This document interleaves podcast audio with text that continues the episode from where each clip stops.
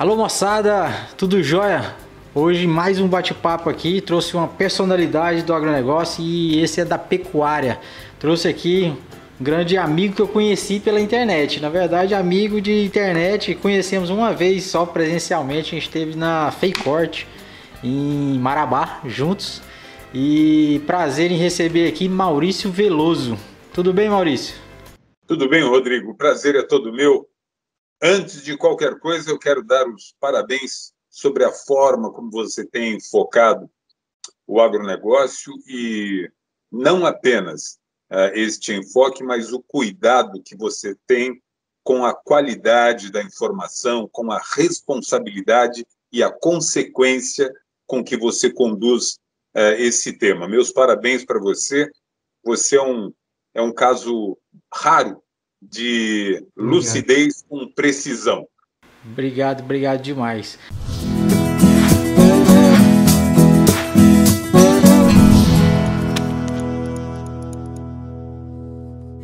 Maurício Veloso é pecuarista e presidente da Associação da Pecuária Intensiva, certo? Correto?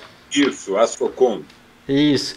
Maurício, começando um pouquinho, queria que você se apresentasse realmente para a turma, para conhecer melhor, que algumas pessoas podem não te conhecer e quem te conhecer também conhecer um pouco mais. Ok.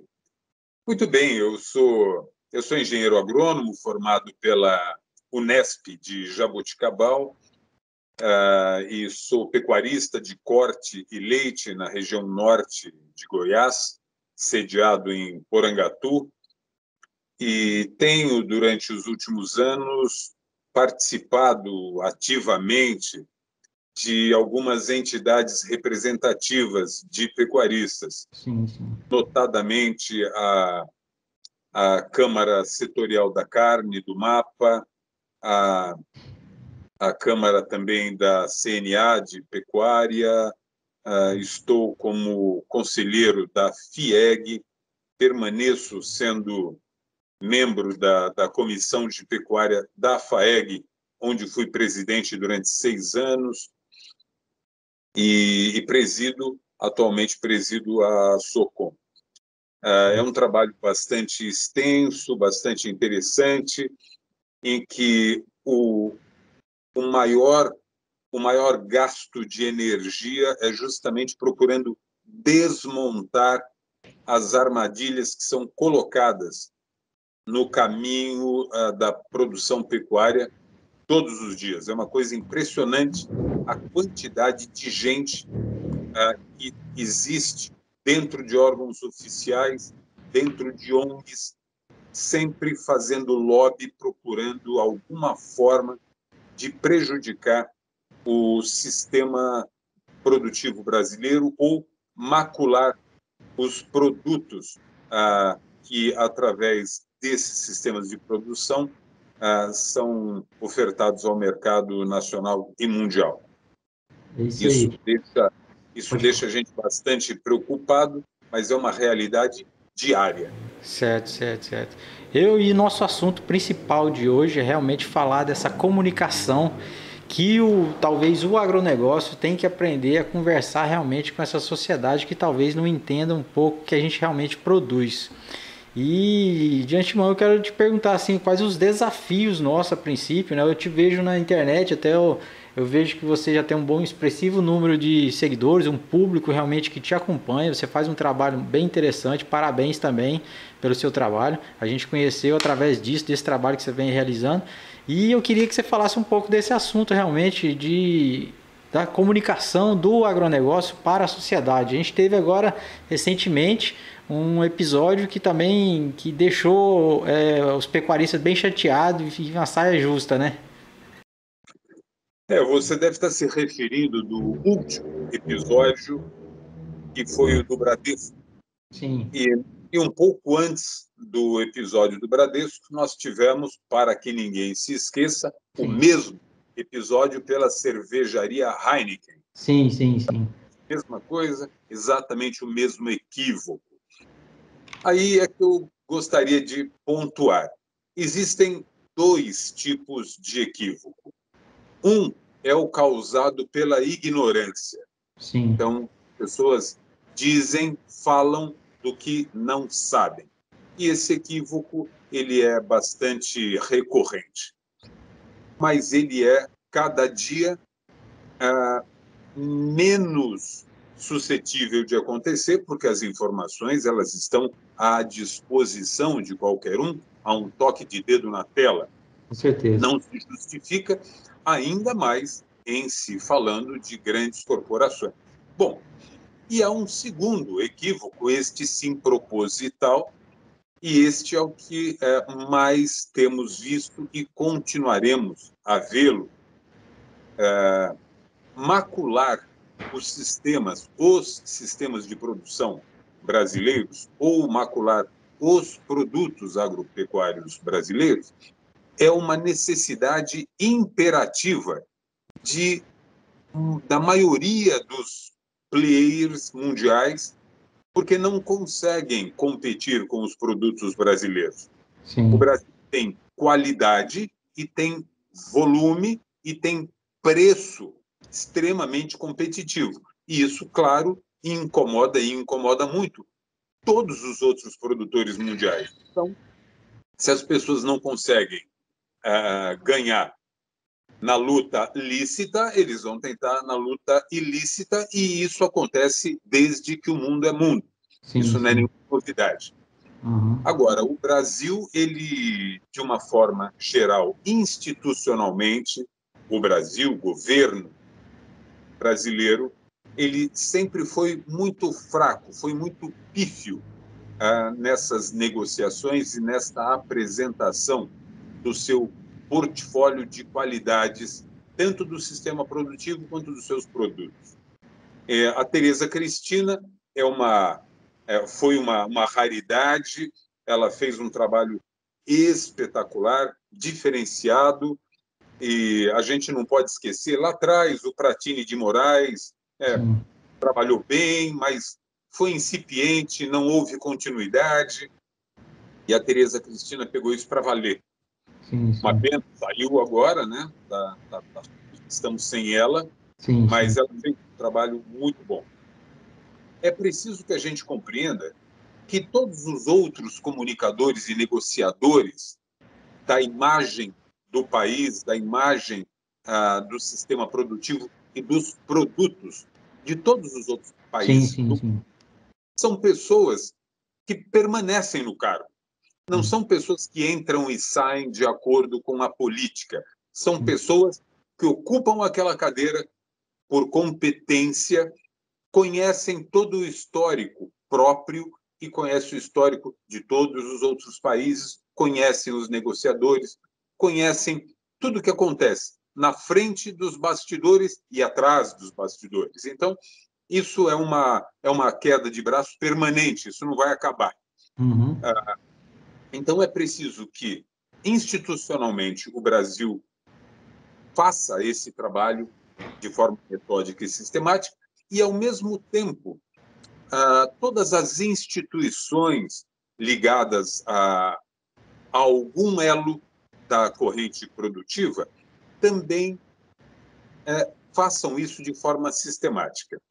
Essa comunicação, Rodrigo, uhum. deveria ser uma comunicação muito fácil, muito fluida, Sim. porque a história que nós temos para contar é extraordinária. Sim. A nossa história é belíssima.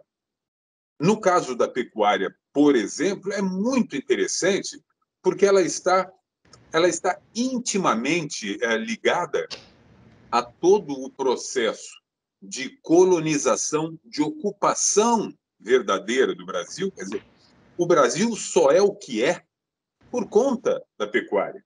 Sim, sim. Se pensar historicamente, nós tínhamos uma tripa, uma tripa de Brasil próxima ao litoral, que uhum. era de Portugal e nós tínhamos toda a outra parte interna, o grande Brasil, o interior inteiro do Brasil pertencia à Espanha. Sim. E os portugueses, muito sabiamente, eles impuseram uma lei que a pecuária só poderia ser explorada no Brasil de 80 quilômetros do litoral para dentro.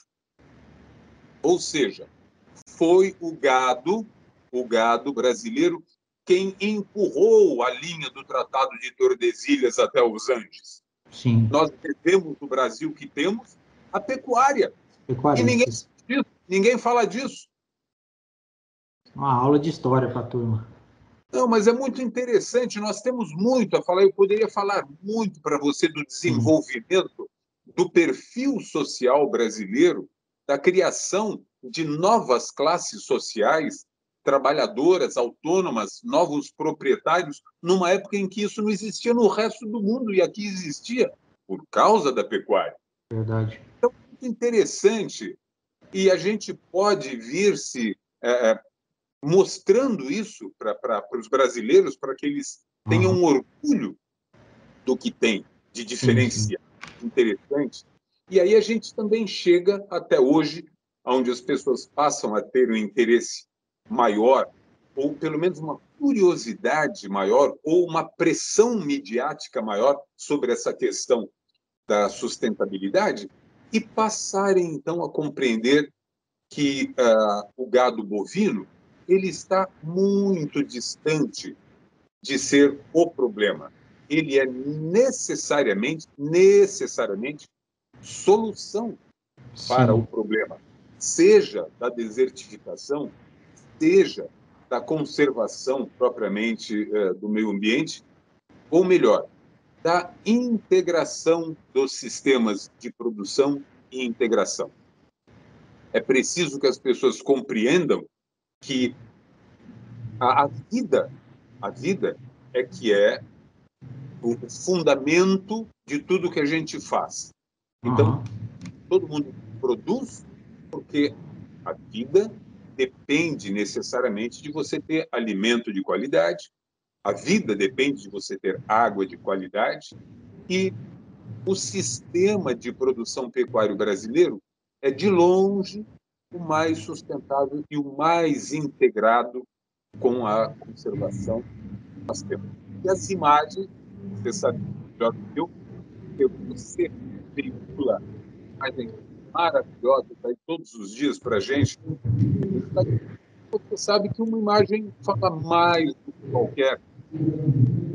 O Brasil, o Brasil ele é pródigo uh, nessas, nessas imagens e é muito importante que todos, repito, todas as instituições, empresas, indústrias, é importante que todos façam chegar ao nosso consumidor, a quem manda, na verdade, o nosso negócio, que é o consumidor do mundo e brasileiro, é, o trabalho que realmente fazemos, o bem que realmente fazemos para a natureza, não apenas do Brasil, mas do mundo. O pecuarista, como você já falou já, mas ele faz o trabalho de casa muito bem feito. Tem feito todos esses anos aí o trabalho de casa muito bem feito, produzindo com eficiência, com qualidade e tal.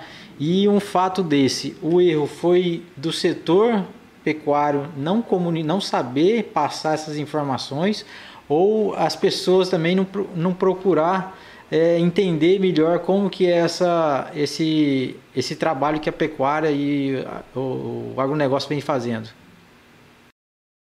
Então, é, de uma forma geral, não é apenas o consumidor comum que não tem consciência de tudo que acontece. O próprio pecuarista, o próprio agricultor, de uma forma geral, ele não tem também consciência e informação necessária sobre aquilo que é feito. Muito do que é feito acontece de forma instintiva, de forma, uh, uh, de forma uh, herdada, Sim. e uma série de coisas precisam ser precisam ser incorporadas. Muito conhecimento precisa ser incorporado e muitas novas competências precisam fazer parte deste cabedal de conhecimento aplicado à produção. E eu acredito que a gente esteja vivendo um momento divisor de águas muito interessante, uhum.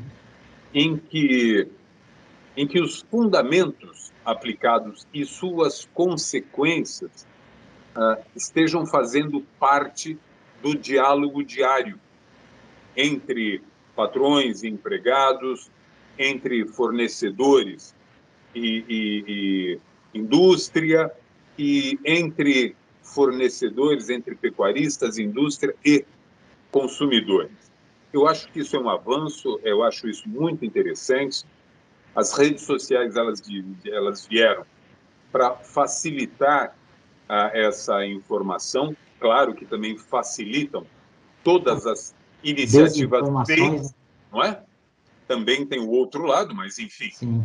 Mas eu acho importante que a forma como a gente aborde uh, esse processo informativo, ele não se dê via resposta a iniciativas uh, provocativas. Isso. Eu vejo, eu vejo como importante que a nossa história seja contada.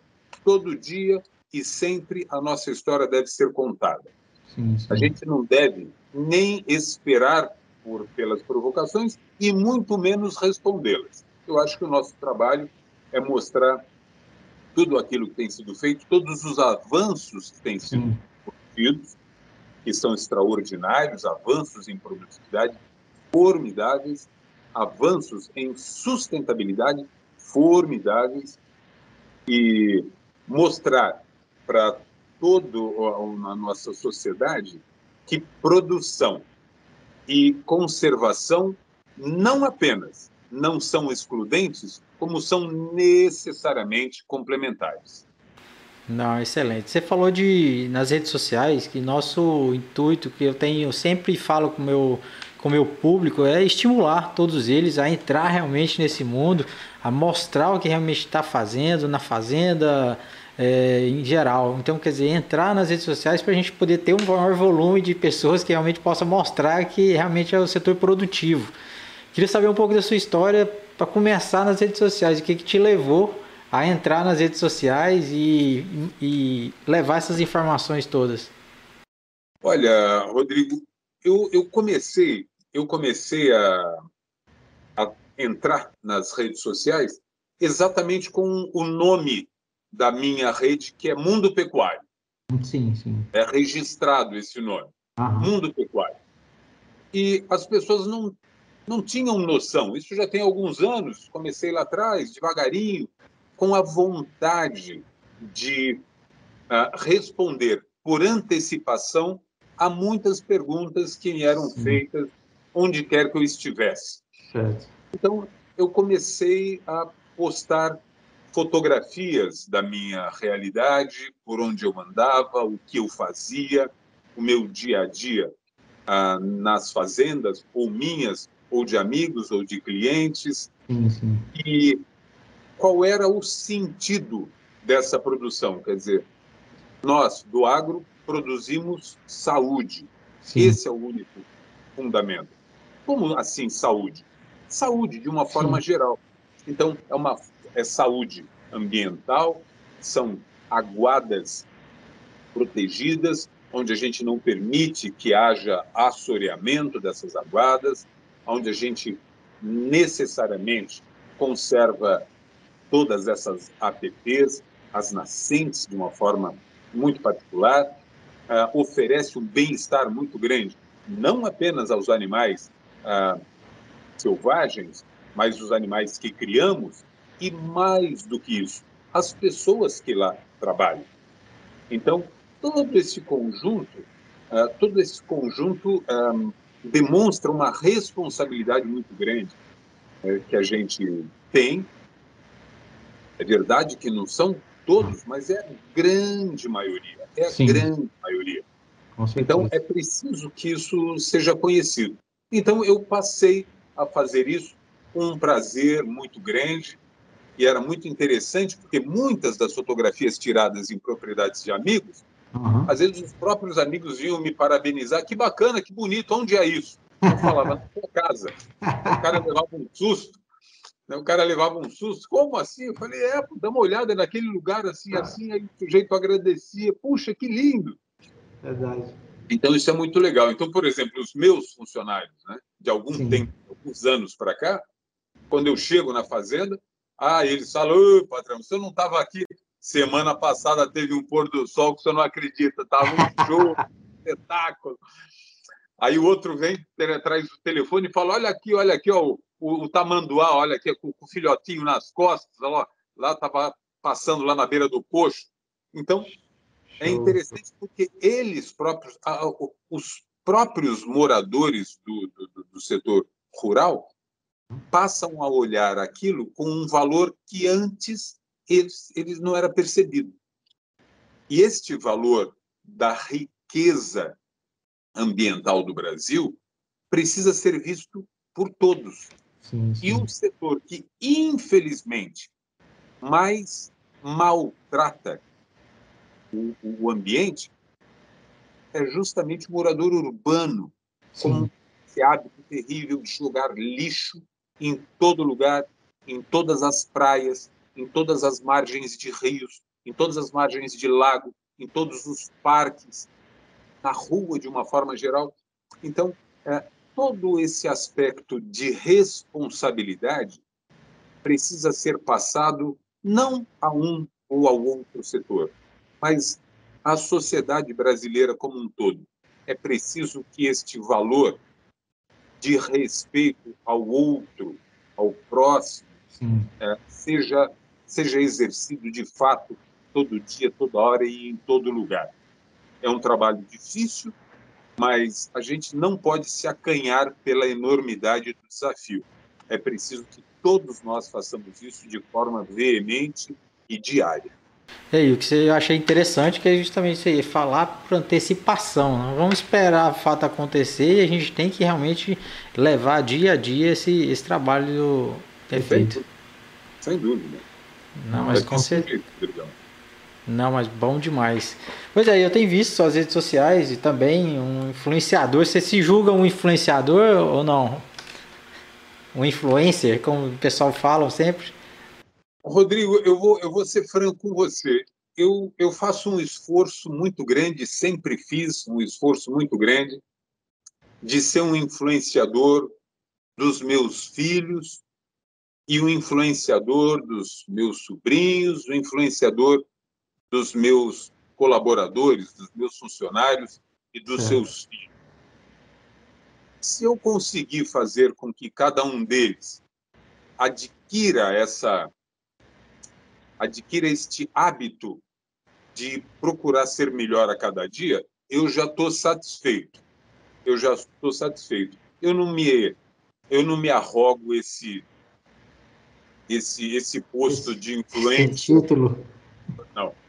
Eu eu acho que o meu o reduto meu reduto é um pouco menor, mas eu procuro eu procuro com o meu exemplo uh, fazer isso, quer dizer, que as pessoas percebam que é possível, sim, que a gente seja melhor. Eu sempre busco exemplos bem melhores do que aquele que a gente está vivendo. Sim, sim. É, e eu não vivo de forma diversa do meu discurso.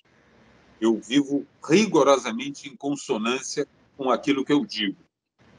E estou sempre procurando cutucar brio ah, das pessoas que estão à minha volta, fazendo com que o, o, o, o melhor delas ainda, ainda não tenha ah, despertado e desperte, né? E uhum. desperte. Então, ah, eu, eu penso eu penso que a gente fazendo esse trabalho de veiculação de bons exemplos, hum. de gente que está fazendo, de gente que está acontecendo, fazendo diferente. Uhum. Por exemplo, a Carmen Pérez da vida. Sim, né? sim, sim. Um trabalho magnífico, eu adoro o trabalho que ela faz. Vem, vem fazendo um excelente trabalho, deu uma rodada no Brasil, inclusive, né? Então, a gente tem ela, tem a Lilica Teles de Menezes, nós hum. temos o Rodrigo Briner, lá da Tulipo, fazendo um trabalho maravilhoso, o Guilherme Pontieri, nós sim, temos sim. o pessoal lá da, da, da Estância Guatambu, ah, lá em Pedrito, fazendo um trabalho maravilhoso, o pessoal da GAP, o pessoal da. Uh, enfim, nossa. Nossa, não, se for falar, eu estava começando.